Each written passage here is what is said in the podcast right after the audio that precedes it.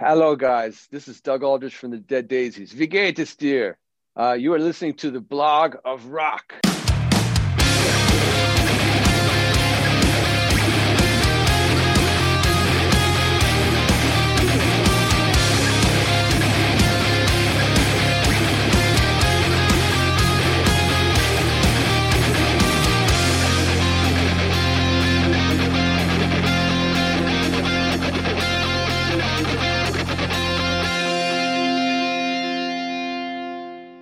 Hallo Leute. Dass ihr heute wieder eingeschaltet habt, zeigt mir, dass ihr noch lange nicht genug habt vom American Road Trip, meinem The Block of Rock Special. Alle Stammgäste meines Podcasts kennen ja bereits Geschichte hinter dieser Staffel. Für alle anderen hier nochmal in Kürze. Animiert von einem Gläschen meines Lieblingsbourbon Maker's Mark kam ich auf den Geschmack, gemeinsam mit euch einen virtuellen Trip quer durch die USA zu machen, um nach den Wurzeln meiner musikalischen Helden zu buddeln. Wer den bisherigen Verlauf dieser Reise verpasst hat, der sollte sich noch einmal schnell die dazugehörige Trailer-Episode etwas weiter unten anhören. Vor allem, welche Rolle hier eine Flasche aus Kentucky spielt, die mich mit einem milden, süßlichen Inhalt bei 45 Umdrehungen zu diesen handgemachten Geschichten inspiriert hat. Wir sind vor einigen Wochen in Chicago gestartet, waren zunächst bei Cheat Trick in Rockford, Illinois. Danach ging es über weite Teile der alten Route 66 nach St. Louis, Missouri wo wir jede Menge Südstaaten-Feeling von Devon Allman und seiner Allman Betts Band bekommen haben. Anschließend besuchten wir die Bourbon Distille in Loretto, Kentucky, in der wir viel über die Herstellung von Maker's Mark erfahren durften. Ein paar Meilen weiter hat uns in Edmonton unser Freund John Fred Young vom Blackstone Cherry verraten, dass er von einem Stadionbesuch eines Fußball-Bundesligastieles träumt. Von dort aus machten wir einen längeren Stopover in Nashville, Tennessee, der aktuell sicherlich wichtigsten Musikstadt der USA. Von dort aus machten wir einen längeren Stopover in Nashville, Tennessee, der aktuell sicherlich wichtigsten Musikstadt der USA. Hier haben wir zunächst die beiden Lovell-Schwestern, besser bekannt als Larkin Poe, getroffen und danach den König des Modern Blues, Joe Bonamassa, der uns auf eine Tasse seines leckeren Royal Tea in sein Studio einlud. In Louisiana hört man die bewegende Geschichte des blinden Zimmermanns Robert Finlay, der aktuell als the biggest living soul singer gilt und gemeinsam mit uns eine bluesige Zeitreise 60 Jahre zurück unternahm, auf die Baumwollfelder in seiner Kindheit. Und in der letzten Woche ging es an den Colorado River nach Austin, wo wir mit Jürgen Engler von den Krupps einen Trip durch die texanische Metropole unternahmen und über den Tod sprachen. Und heute? California Dreamin'. LA, here we come. Steigt schnell ein, aber ich warne euch, es wird ein sehr langer Trip.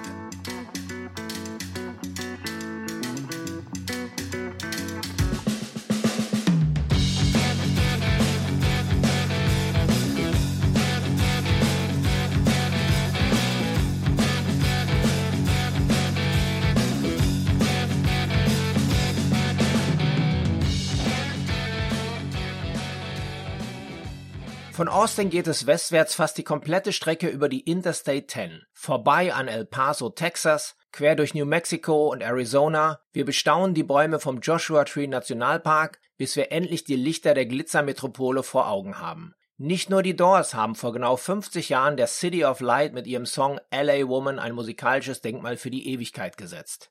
Kalifornien ist der bevölkerungsreichste Bundesstaat und wird auch gerne als der Golden State bezeichnet, was noch aus der Zeit des Goldrausches Mitte des vorletzten Jahrhunderts stammt. Die in dieser Staffel immer gerne zitierte Website visittheusa.de lässt uns wissen. Die in dieser Staffel immer gerne zitierte Website visittheusa.de lässt uns wissen.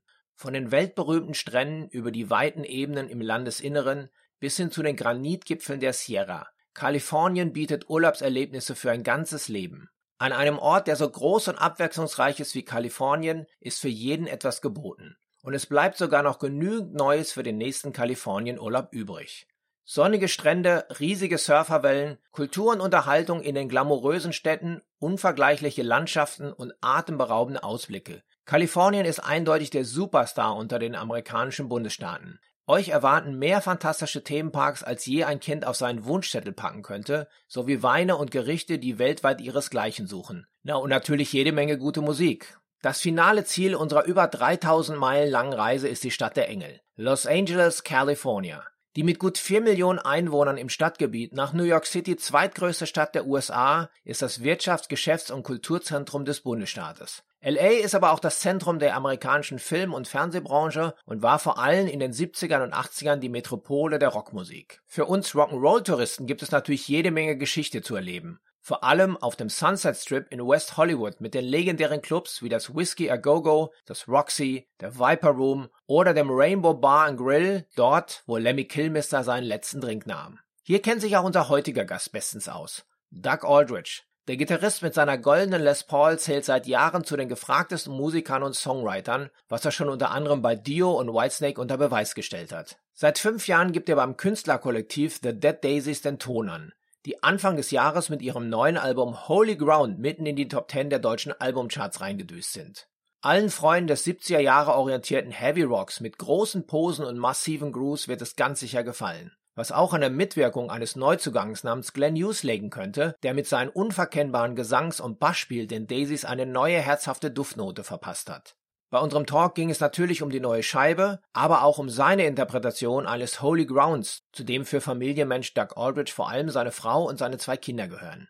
Ich war zufällig live dabei, als er 2012 auf der Frankfurter Musikmesse seine heutige Frau Daniela über eine gemeinsame Freundin kennengelernt hat, die damals mein Interview mit Doug anlässlich des Forevermore Albums von Whitesnake koordiniert hatte. Unser ausführliches Gespräch fand bereits im Februar statt, am Tag nach dem Super Bowl, welches ja Tom Brady mit seinen Tampa Bay Buccaneers für sich entscheiden konnte. Ich erwischte den sympathischen Blondschopf in seinem Studio mit seiner Signature-Klampe im Arm und wünsche euch jetzt ganz viel Spaß. Uwe, good to see you. How are you, man? Yeah, actually, I'm, I'm a bit I'm a bit tired. I watched the match last night until five o'clock in the morning. The Super Bowl. That's right. Yeah, so I'm a bit tired, but fun. I'm happy to see you. I'm tired too because I stayed up. You know, stayed up. I went actually. I went to bed early right after the game, like early my time, and then uh, I woke up at like midnight. So I was up till, you know, probably six, and oh, then I went yeah. back to sleep for a couple hours sometimes you know that happens you go to bed too early you don't that's right that's right but i'm happy to to talk to you because i just found a picture which which shows us together and it's nine years ago i gotta show you yes at the marshall booth i was at that's that time right. i was working for a german music tv station and our dear friend sandra uh, i remember yeah uh, dear friend Sandra uh, coordinated this interview, and uh, later on, we went to uh, a nice bar in Frankfurt. But uh, I understood you hadn't had so much eyes for me, but for the ladies, and I think that was one of the first days you met Danny. Yes, that was the first. I, that was probably the first. I think that was the first day I met Danny. That's crazy. Uh, yeah, no, I remember. I remember being at that at that restaurant and just talking to her, going, "Oh my God, this girl is just so sweet," you know, and uh, she still is. We are. We have a. We have an amazing family, and uh, sometimes it's like yesterday was Sunday. Um, we were just all piled into the same bed in the morning and just kind of had, you know, the family. We were just tackling each other and playing, and it was, I just thought this is so great, you know Of course, Danny gave up a lot. She left home, you know, to come to the U.S. to be with me and Ryder, and but then we got Ruby, and we've got pets, and we've got a, a house, and we're very happy.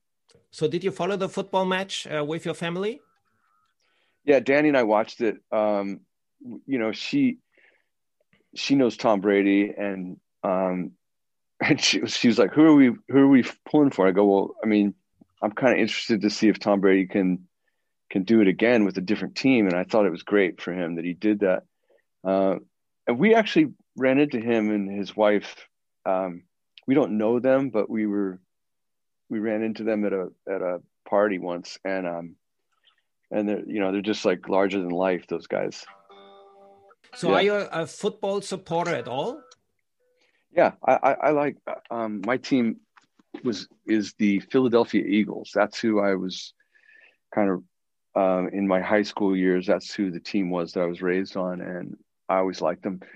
Um, but now, uh, and I still like them, but I also, you know, just enjoy watching a good game. You know, yesterday was was fun to watch um, how Tom Brady, you know, focused in and just kind of executed these plays uh, and just tore you know at, at first it was like as you saw as you saw he he didn't he didn't quite figure it out but then a- after the second or third uh, possession he started figuring out okay this is what we're going to do. And and it's just like you know diabolically attacking them breaking that team apart. And it seems he's getting better from from year to year on. This is crazy even if at this age. I know. But that patrick mahomes he he did make some amazing plays where he was off balance and he would throw sideways and, and That's it's just right, yeah. He, you know, the guys weren't lucky enough to catch it, but he he made some very he's I mean they won last year. He's he's going to be around for a long time. That's right. And Gronk did a great job yesterday too. Yeah. Yeah. Yeah, awesome to see. So you're living in LA and uh, you're you're still supporting um, the the teams from the east so you didn't you know go out to the raiders or the chargers no the raiders when when i moved to los angeles there was the rams and the raiders yeah. and then um then the, the raiders went to oakland and the rams went to st louis and i stayed with the eagles and then the rams came back a couple years ago and i support them i like them but uh and the and the Chargers too when they came from San Diego. Uh, I liked them, but I mean, I don't really have you know with um, you got to. It takes a minute to. I'm not a kind of guy that just jumps on the team that uh, like if LA, which they did do really well last year. I was happy for them, but I wasn't invested like with the Eagles. That's my whole family is is into them, you know. So it's kind of and a lot of friends that I grew up with. You know, it's like go Eagles. You know. what about the other U.S. sports? LA, you have lots of great teams like the Lakers, the the Kings, or the Dodgers. Are you going around with your son? I, I, I like the Dodgers a lot, and I, I I like the Lakers. I used to love the Lakers when with when Kobe and Shaq were there. That was my Lakers time. And in the '80s, the, the you know when the um, Magic Johnson and Kareem Abdul-Jabbar were there, I loved them. I it's just different, you know, after after Kobe retired, it and they got LeBron, it's I mean, yeah, I like them, but I'm not it's not like a it's not the same. I I was a Lakers fan for a long time and then they went they were really bad for a while in the in the you know late in the mid 90s and it was fun to watch them kind of rebuild little by little and then they they'd get so far and then they'd get beat and then then they got Kobe and they got Shaq, and it was like started to gel. It started to, to work out, and I I just loved watching Kobe. Totally inspired by Kobe, just as much as as a as a musician, as a guitar player, that I would say I grew up on. You know. And what about German Bundesliga? Your wife is from Cologne. What about the FC Köln? Yeah, she loves she of course she loves them, and and uh, we've been to a couple matches when we were in town. Um, it's been a while. We haven't been to Germany for over a year, so um, looking forward to getting back later this year, hopefully. Definitely at Christmas. I think we're we made a plan because we stayed home at Christmas this last year to you know do what we could for COVID to be safe and but next year we definitely are going to be in Germany for the Christmas market. Yes, and the and the Glühwein. So, from Super Bowl to Super Group, we're talking today about the Dead Daisies and all the other bands you've been involved with um, for my podcast, The Block of Rock. And um, of course, you know, starting off with the Daisies, uh, it's it's not a band; it's a collective of great musicians which are changing from time to time. And you're next to David now, the longest member in the band. Yes, I don't know how that happened, but because it's collective, I guess but it, it's um, it's it's been a really it's been very fun working with David. He's a he, he he's an awesome guy and a very driven person. And he he you know takes the band very seriously, and I I just I like how he he runs it. You know, like we would before a show, David has this thing where he likes to do a, a briefing where he likes to t- go through the set and go like, you know, let's just go through this. And it's kind of me and him that do it, where we basically go through the ins and outs of each song, how we did it last night, how can we improve it. If there was anything that, you know, hey, you know, he'll say like, if there's anything we can do to improve it, let's talk about it. And we'll talk, we'll come up with, hey, what if we did this? And, and it just gets you, it gets you in the mindset. It's almost like, like we were talking about with sports. Um, where you you have a game plan you know every day you you you're trying to improve and that i really dig that you know um, so now we've got glenn and the game plan has changed and it's like you know we've we've got this new amazing weapon or singer and bass player songwriter and so we decided to take it into a new direction you know and blend the two david's vision Glenn and me blend it all together. It's crazy. You work with so many great artists. We're coming to that later. You work with Ronnie James Dio, with David Coverdale, and now with the Voice of Rock with Glenn Hughes. So I've been what been what, very what, lucky. What more can there be? I I've been I've been more blessed than I probably deserve, but I I, I would say that like, I just live in the moment right now. I'm very excited. I mean, of course, worked with a lot of different great, some of the best, you know, with Coverdale and Dio and and even Corabi, you know, and and not um, to forget Kal Glenn, Swan. Kal Swan, when I would, you know, Kal Swan's the one that that turned me on to the early Whitesnake that was so important to me connecting with David. But Glenn is um he is a force of nature because not only is he an amazing singer, but he's a ferocious bass player. He's he's just very powerful and very inspired playing. So it's it's inspiring to to work with him. You know, it's inspiring to be on stage. We, uh, as you probably know, we we toured together in 2015, and some some of the best live jams I ever had was with him. Man, it was just it was amazing, and um, he's um, he he brought it on this album. I mean, it's it's Glenn's a big part of. He shines on on holy ground. So, um, I'm very excited for him and to be a part of it. He was involved in the songwriting as well. Glenn. Yeah, Glenn. Yeah. Oh yeah, Glenn brought some complete songs to the band, and then we we we you know we daisified them kind of. You know, we put our thing on them. We always, you know, if somebody brings a, a song, you always want to try and up the game with it. Um, and then you know with but so basically when they started talking to glenn they said you know management said we're talking to glenn. I go wow that'd be amazing. I never thought about it because glenn was very busy with his solo stuff. And uh he said no call him you know talk to him and see what you think. And i was i call i go glenn is this for real? And he goes that's time for you and i to make some music together with the dead daisies and he says doug i've got a couple things already i've been thinking about with you in mind and and um I immediately came right here in my studio and started banging out some things I thought Glenn might like. And I presented every, I, you know, I presented him with things without pressure, you know, that because Glenn's a very spiritual person. He needs to, like all singers, you know, they got to be into it. They can't, you just, it's not like, I mean, of course, you, you singer uh, like Glenn can make up a, a vocal to any music but he, it's better if he's inspired by it. So I just said, Glenn, here's what I've got for you, and we just we tore it apart, um, just like we did with everything, and and came up with a new sound that we thought would be good for the Daisies. The new album is a bit different than the the previous ones because I think it sounds more 70s vibes, more bluesy, more soully due to Glenn's voice, and also due to his bass playing. Do you agree? Yeah, Absolutely. I mean, I we were always inspired by 70s stuff. I mean, um, that's kind of where all my heroes are from the 60s and 70s and the 80s.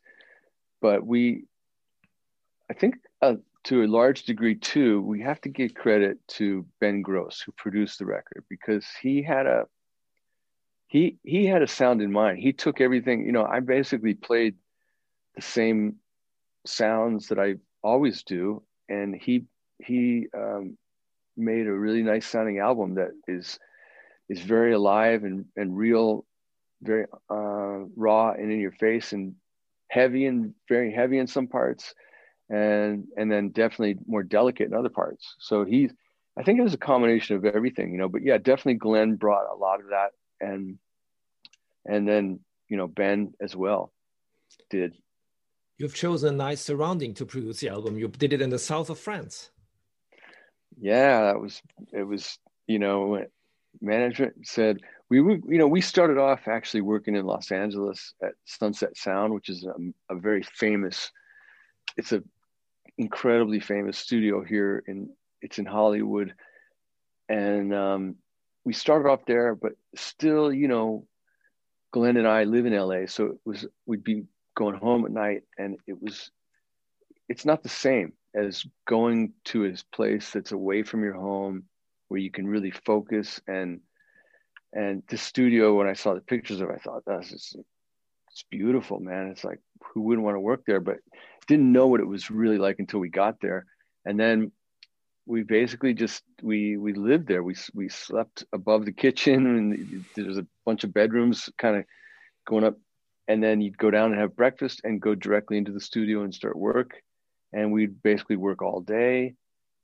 Didn't really take lunch breaks. We just focus we'd kind of plow through all day. And um and then dinner time they they had two chefs that would cook an amazing dinner for us and then we you know maybe sometimes we'd go back to work or we'd go you know keep writing or whatever but it was great really amazing for us to to gel as a band and focus. I think it's really put the soul into this, the songs because what you described to me reminded me of the stories I've heard from the productions of the 70s when the band worked together for weeks in a in a closed room and not like today sending files throughout the world. That's right. You can definitely hear it. I mean, there's something about playing together when you're tracking the record that really like for example, if if Deen was playing, you know, something and and he's you know he's grooving and I'm grooving and we're kind of to the we're coming up to the chorus and then all of a sudden I, I go like this and he's like he sees me and he kind of leans into it. I think it just comes out. It just feels different than like you say if if I sent him uh, if he sent me a drum track and I just played on it. There's a connection that's missing. So and we, it was worth. and it was worth. The album is a great success. Uh, top, top all over the world. Number six in Germany. Incredible. It's a huge yeah, yeah. success. I'm happy for you. Thank you. Yeah, it's been. It's really. We're, we're really grateful for the you know response it's been getting, and um, and it's you know it was it was uh, interesting because we worked on this thing in 2019. It was it was the the end of 2019. We were in in France doing it, and we got into the, we were in this bubble, and we created what you're hearing now. But we had to sit on it all last year.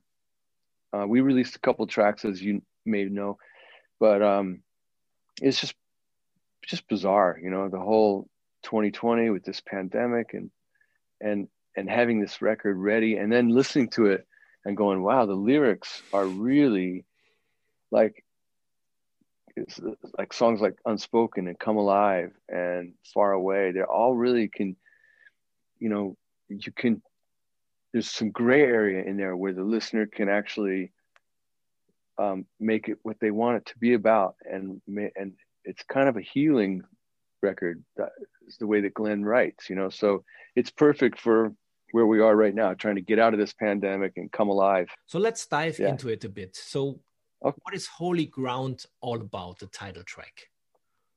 That's about what you want it to be about. That's what I'm saying. That's so cool. Is for me, Holy Ground is is my family. Is my it, my children are are the holiest ground. So everything that I do, of course, it's fun. I mean, I've I've got the greatest job. It's about you know playing music, but I mean, um, holy ground is about what you want it to be. I think Glenn's vision in that song might have been about something else. So that's why I was saying I love it. He leaves room for the interpretation.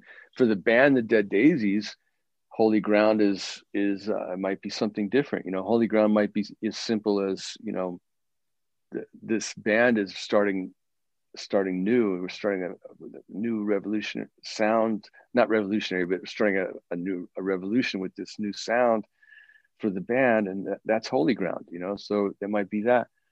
Um, I can only give you my interpretation because that's that's all I can do. But if if you talk to Glenn, he has a specific thing that he writes about. So he would say it's about the whole the it's about the human condition and uh, the spirit that you have. So that's holy ground.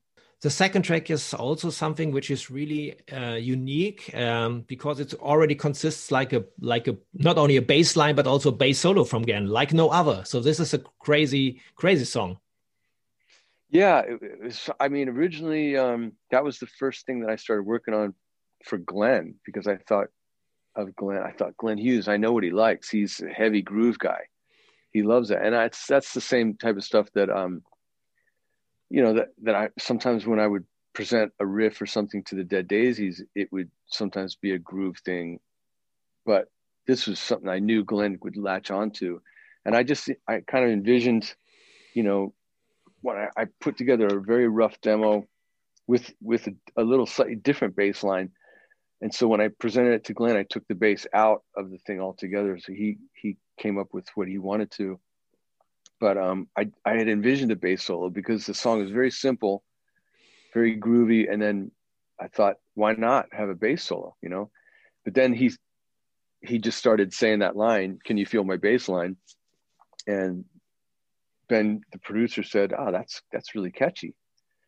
So it was, it was just like, um, I envisioned Glenn you know, we have this heavy groove and then the verse comes and he stops and he just basically owns it. He's, we got, I'll play on one side, keep the riff going.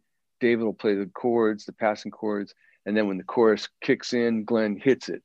And I didn't have any idea what the chorus was going to be or what the melody was going to be. But when I heard him start singing on the, the verse, I was like, whatever it is, it's going to be great. So it was just a simple song. Um, and we, we worked on it all together, you know.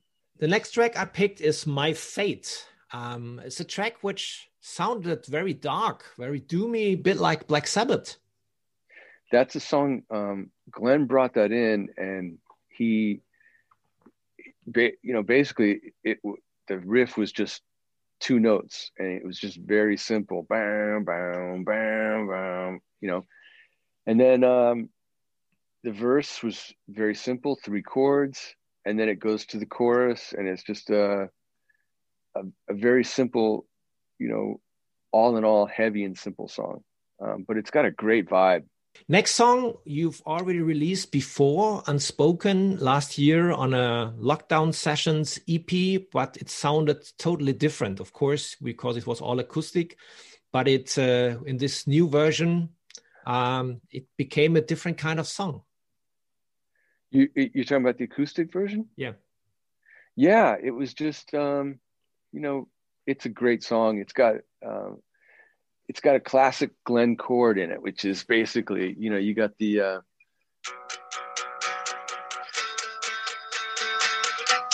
this right here. That's classic Glenn right there. That chord. Um, but then uh, we we wanted to give something you know we wanted to stay connected with the with our friends and the fans. And so we started to do some lockdown videos you know and and so we did that one. We just threw it together. I think i can't remember if glenn played it and sent it to me or if i played it and sent it to him but we just um, tried to do what everyone was doing stay connected. And um, eventually we did uh, we did a we did um, Fortunate Son and we did 30 Days in the Hole. And we did Righteous Days. We did a little different version on all of them, but 30 Days in the Hole was really cool. I, I really like the acoustic version a lot. It's very like gospel kind of. I love this track also, um, but uh, when I hear it now to the lyrics, uh, 30 days in a hole, you know, we are now at least one year in a hole due to the lockdown. I know, man. I know. It's, it's, and it uh, will be uh, even longer. Yes. Well, we we we're getting out of that hole though. We're going to do it. You end the record with a epic ballad, "Far Away." This is, you know, this is the final of the album. I love this track. So what's the story yeah. behind this? That was not. Uh, we didn't prepare that really until the very end. It was um, we we we went to France and we focused in on. We had, you know, probably 12 or 13, 14 songs, and Glenn came back and he said, "I got a ballad idea," and he played me the the the basic parts of it. Just on, just picked up my guitar and played him and and he goes, "What do you think?" I was like, "Dude, that if we get it right, it's going to be amazing. It's going to be like I said, this could be your Grammy track, you know. But we got to get it right. You know, it's a matter of a song like that. If you do it just on acoustic, it could be beautiful. But you've got the opportunity with a band to do these peaks and valleys, and it was a matter of trying to. Um, I definitely, as soon as I heard it, I knew what I thought we should do and we we started to um, figure out the tempo because it's very delicate in that you can't do that song at one tempo. It's kind of breathes. It comes up and down. And so the first thing was just to to get get the back track, the backing of the track together. And it, we played it and played it. We arranged it um, and tried to, you know, play it with that kind of intensity where it would come up and down. But it it wasn't until we got the drum track that we could actually start to layer it and do like um it's kind of the it's something like the way that Jimmy Page might have approached Stairway to Heaven or or I had done that with um with Whitesnake on a song track called Forevermore. So we just, you know, we we finally got a track with Dino that we all played on it, but the drum track was set. And then I said, Glenn, let me go in and play, you know, the guitar in the, let me go in the studio and and try playing through it and make sure it's all working, you know, how how you envisioned it. And um once I did, I heard I felt like okay, this is it. Dino nailed the tempos, everything's there. So it's just a matter of, of doing the, the treatment on it. And of course, I knew Glenn I had heard what he was singing, so I knew it was going to be amazing. But uh, we, you know, we just had to get that that bed track correct, which I think we did. Funny you've mentioned Forevermore because uh, I also got reminded to to lots of Whitesnake stuff when listening to Far Away. Uh, for me, it's the opposite of Still of the Night, which starts quite heavy and then goes up to a more mid-tempo, slow section in the in the middle, and then go heavy again. Your track is the other way around. But Forevermore it's a good comparison. That's right. You know, I mean, think about sometimes, you know, I mean, I got to listen to Forever, I'm not Forevermore, uh, so far. I got to listen to Far Away again because there's, uh, it's like, I remember thinking like, ah, it, it, we can't, we got to find a way to do this correctly. We can't mess this up, you know, because sometimes with a song like that, if you, you could do it and it would be good, but maybe it wouldn't appeal to so many people. But a lot of people are are responding to that song, and I think it's for a couple reasons. One, because Glenn made it beautiful. I mean, when you break it down, you could do that now with the piano and, and a vocal, and it would always be amazing. But uh, he also the way that Ben Grosse mixed it and and uh, the way that everyone played on it really just made it made it be a, a great track. But I want to go back and listen to it fresh again because it's been a been about a month since I heard it. You mentioned Dino. Uh, what happened? Dino Bandino, what are you doing? No, Dino. Dino decided that he wanted to step out. He he basically um, has had a few back issues. He mentioned it when we were in the studio tracking, in 2019 where he's like man I got this thing i got to get it taken care of you know and and um then covid hit and it was like he didn't want to go to the hospital because, you know, that was like we're sick. You know, he didn't want to go there and get sick and get COVID. We didn't know, you know, how bad it could be, or um, he probably would have been fine had he got COVID, but he didn't want to do that, so he didn't get an operation on his back. And then we we got together last October and we played through all the album and we kind of rehearsed some of the older songs. And uh, he was he was definitely hurting you know he he was struggling with his with his back and just he, he couldn't you know you could tell he wasn't it wasn't feeling good. So he decided you know look it's going to take me a while to to get better. I'm just going to step out and take care of that. But also Deen had been during his free time last year he had started a new thing a new project with some guys, a guy from Rascal Flatts and some other people in Nashville. And Deen was actually singing on that. And I think he really was excited about pursuing that lead vocal aspect. So, so we, you know, the Dead Daisies is a, is a collective. People come and go. That's it. And and it was a rough year last year. You know, Deen, he's used, he's never been off the road that long. No, none of us have.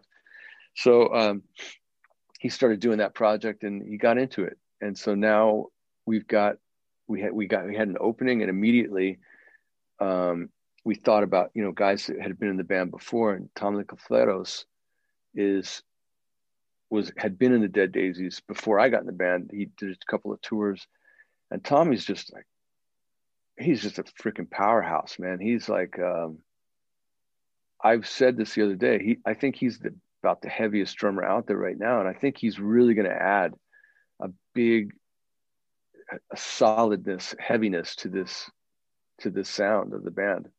I saw him with Black Sabbath on the last tour. It was his drum solo was unforgettable.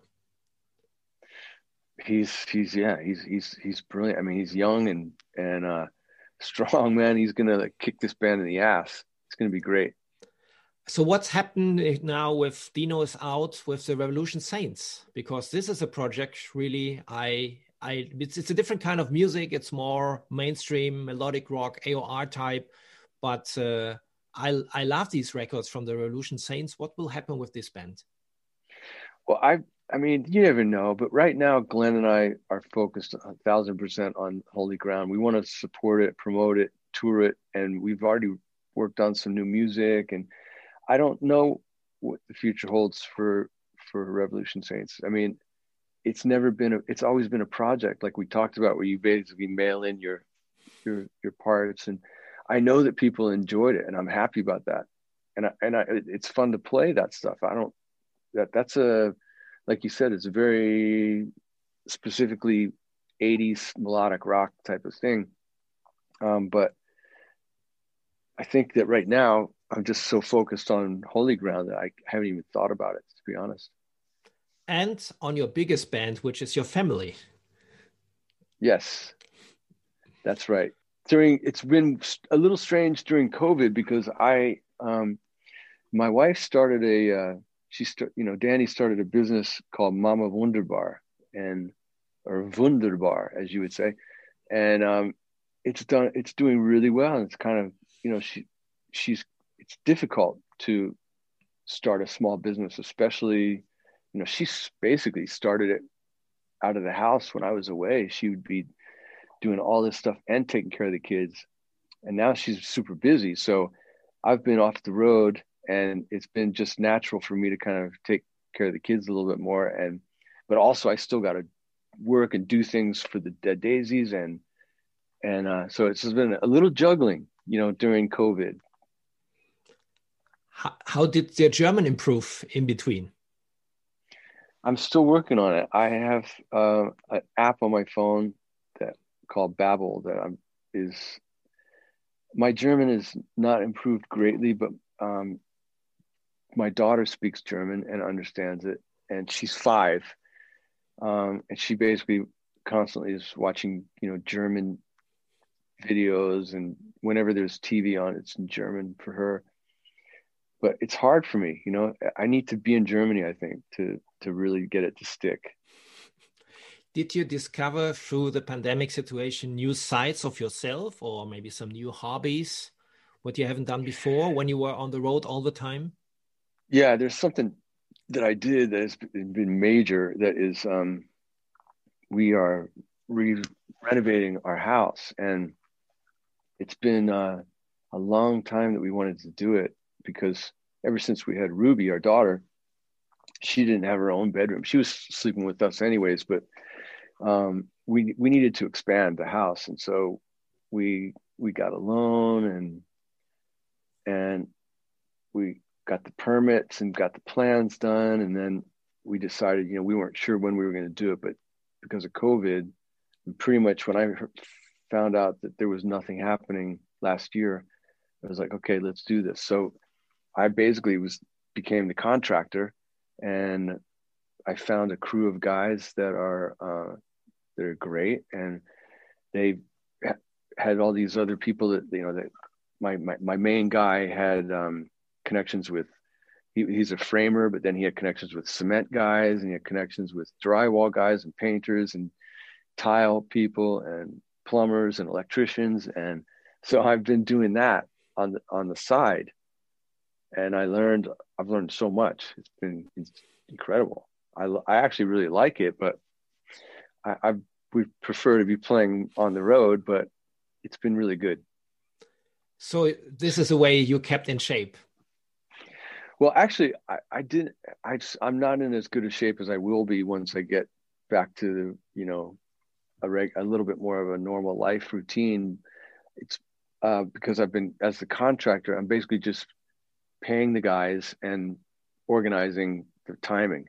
So we're almost there. We're almost done. The house looks incredible. It's we're really excited about it. We're planning on moving back in uh, at the end of this month in February.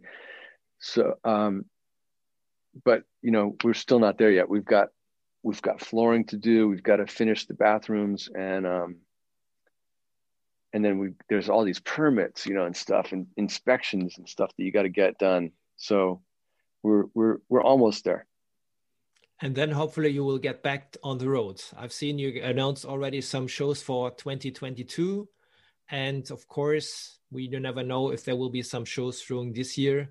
So, what is your perspective? We we have some shows set for this year that I'm hoping will work out. We've we've got shows all the way up till Christmas, uh, starting in the summertime. So never know. I mean, maybe some of that can work out. I'm hopeful that that uh, you know, in the next month or two, that the numbers the numbers have been doing better in the U.S. and in California, and they're going in a good direction.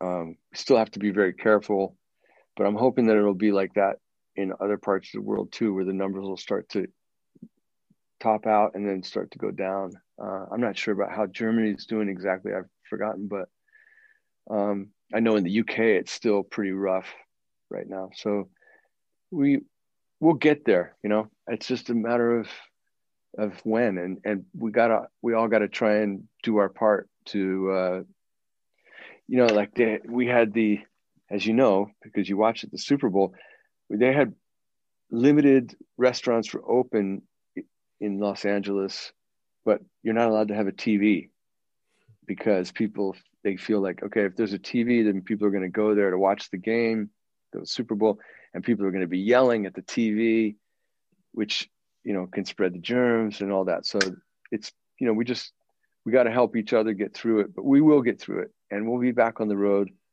and it'll be an amazing feeling to go see a show or to play at a show. Sooner the better. As soon as possible we'll be there So, jetzt seid ihr dran. Wenn ihr auch Lust auf The Daisies habt, dann klickt doch mal auf meine Playlist des American Road Trip. Das Ganze gibt es auf Spotify. Ihr findet den Link dazu in den Show Notes. Das ist die Beschreibung zu dieser Episode bei dem Portal über die ihr diese Geschichte gerade hört. Für heute sind wir dann schon wieder durch. Aber wir bleiben noch ein bisschen hier in der Stadt der Engel. Ich hole mir jetzt noch einen Drink auf dem Sunset Strip. Prost! Auch auf euch. Und danke, dass ihr mir zugehört habt.